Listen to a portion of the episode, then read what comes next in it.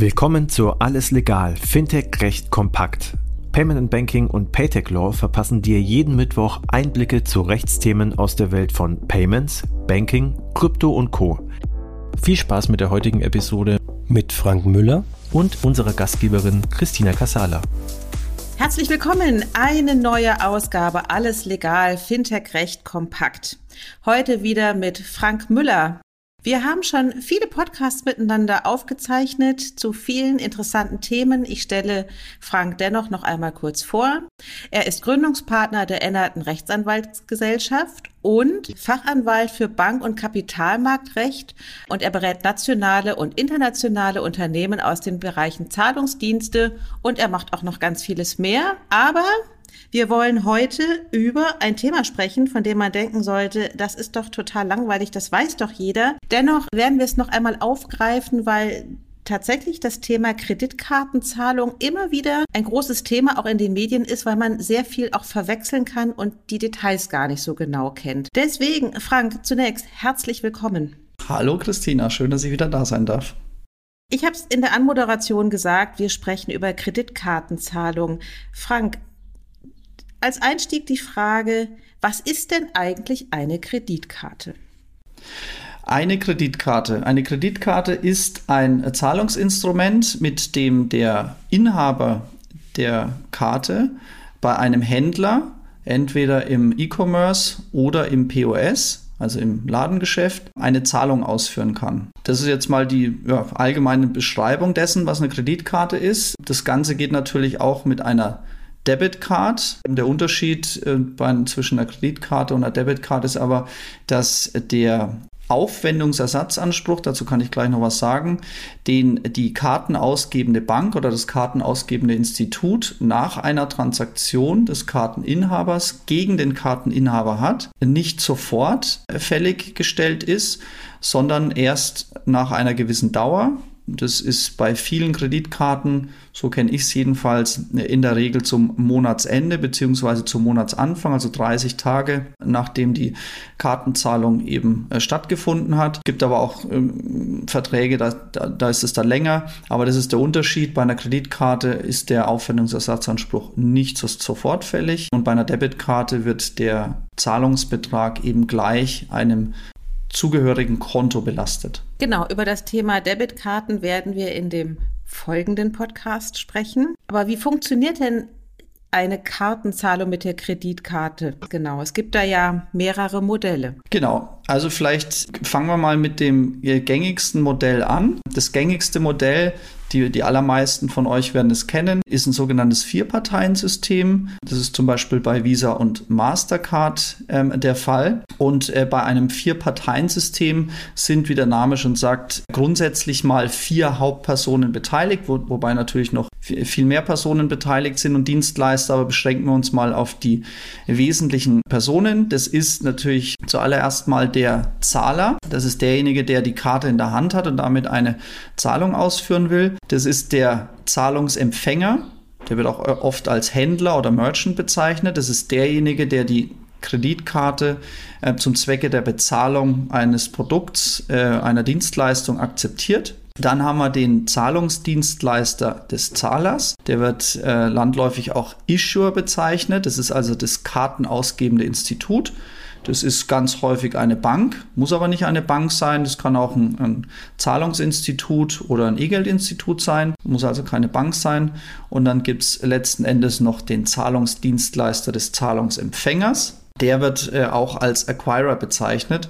Der Acquirer ist also derjenige, der es dem Händler ermöglicht, über ein äh, Kartenterminal und auch über die dahinterstehenden Dienstleistungen eine Kreditkartenzahlung als Zahlungsmittel zu akzeptieren. Es gibt noch viel mehr Personen, die bei so einem Vier-Parteien-System beteiligt sind. Das sind natürlich dann noch alle möglichen ähm, Systembetreiber, die ähm, auf der Issuing-Seite und auf der Acquiring-Seite beim Verarbeiten der Zahlung helfen, sogenannte Prozessoren und natürlich noch das dahinterstehende Scheme, das sozusagen die ganzen Spielregeln für eine Kartenzahlung festlegt. Das wären dann bei einem Vier-Parteien-System Visa und Mastercard. Viele verschiedene Stationen in eine einzige Transaktion involviert. Jetzt verhält sich das ja bei der American Express Karte ein bisschen anders. Wo ist denn da der Unterschied? Also, die, du hast es äh, richtig gesagt. Wir haben, äh, hatten jetzt ja das ähm, Vier-Parteien-System vorgestellt und äh, jetzt gibt es auch noch das sogenannte Drei-Parteien-System. Das ist bei eben American Express äh, der Fall. Da sind, wie der Name sagt, eben nur drei Personen beteiligt und nicht vier. Du hast bei dem Drei-Parteien-System wieder den Zahler also auch der Karteninhaber. Dann hast du den ähm, Zahlungsempfänger, das ist äh, wie immer der Merchant. Und dann hast du noch einen äh, Zahlungsdienstleister, der sowohl für den Zahler als auch für den Zahlungsempfänger auftritt. Also Issuer und ähm, Acquirer äh, sind in dem Fall personenidentisch, weil eben Amex in dem Fall auf beiden Seiten tätig ist. Es ist aber nicht nur Amex. Ähm, ich sage gleich auch noch was zu dem Begriff Acquirer. Es gibt auch noch andere drei Personen-Schemes ähm, äh, oder Zahlungssysteme äh, neben American Express. Das ist zum Beispiel PayPal. Ne? Also das ist äh, auch ein Drei-Parteien-System. Und was ist denn da jetzt mal sagen wir, regulatorisch der Unterschied? Du hast ja bei diesen drei- und vier Parteiensystemen ähm, den Unterschied, dass die sogenannte MIF-Regulierung, das ist die sogenannte Multilateral Interchange Fee, das ist eine, ein Entgelt, das kann ich gleich noch ein bisschen genauer beschreiben, das der Acquirer an den Issuer bezahlt, damit eben dieses ganze Kartensystem am Laufen bleibt und incentiviert ist.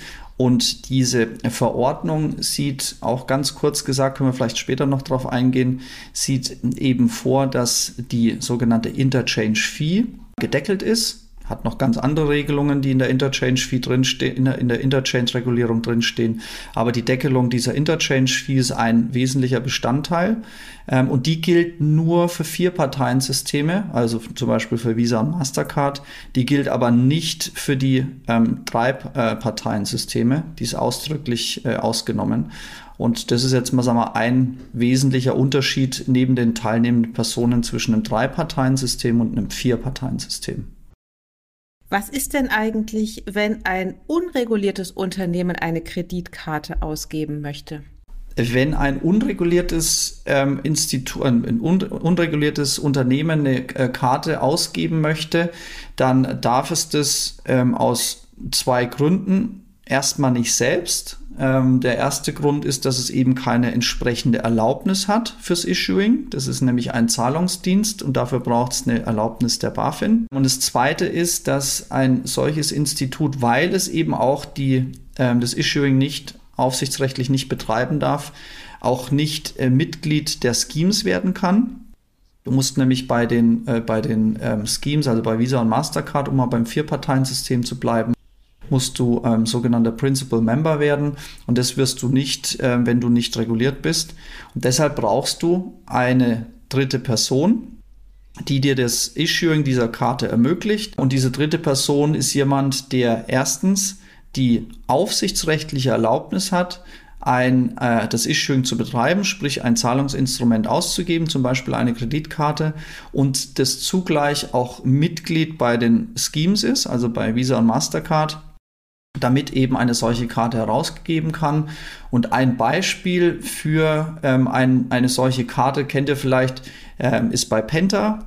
Ähm, Penta ist ja selbst äh, nicht reguliert ähm, und die Solaris Bank als dahinterstehender Issuer schon. Und deswegen würden dann solche Kooperationsmodelle, wo dann eben eine, eine Bank ähm, sozusagen die regulatorischen Anforderungen übernimmt, die Karte gewitelabelt herausgeben die Karte sieht, steht ganz normal Penta drauf und auf der Rückseite steht dann eben äh, die Solaris Bank drauf als der Issuer. Es gibt aber noch viele andere Beispiele. Einige von euch haben vielleicht eine Miles More Kreditkarte, wenn sie viel mit der Lufthansa unterwegs waren und äh, die Miles More Kreditkarte ist auch sozusagen auf Miles More gewitelabelt. Also auf den ersten Blick hat man ähm, den Eindruck, dass das eben eine von Miles Moore herausgegebene Karte ist. Äh, in Wahrheit ist aber der Issuer hinter dieser Karte die DKB. Und da gibt es noch ganz viele andere ähm, Anbieter und Modelle, äh, bei denen das eben dann so umgesetzt wird. Also lohnt sich ein Blick auf die Kreditkarte, um zu schauen, wer eigentlich tatsächlich ähm, am Ende der Issuer ist. Es ist nämlich gar nicht die Lufthansa oder Penta, aber es gibt immer eine regulierte Bank im Hintergrund. Frank, an dieser Stelle Herzlichen Dank über diesen kurzen und knappen Überblick über das Thema Was ist eine Kreditkarte? Dankeschön. Sehr gern. Bis zum nächsten Mal. Das war alles legal, Fintech recht kompakt für dieses Mal. Wir freuen uns, wenn ihr uns auf eurer Lieblings-Podcast-Plattform abonniert. Übrigens, wenn ihr noch tiefer in die Welt des Fintech-Rechts eintauchen wollt, dann abonniert unbedingt auch Paytech Talk, der Podcast von Payment Technology Law. Dort steigen unsere Experten noch deutlich tiefer in komplexe Materien ein. Viel Spaß dabei und bis zum nächsten Mal bei Alles Legal, Fintech Recht kompakt.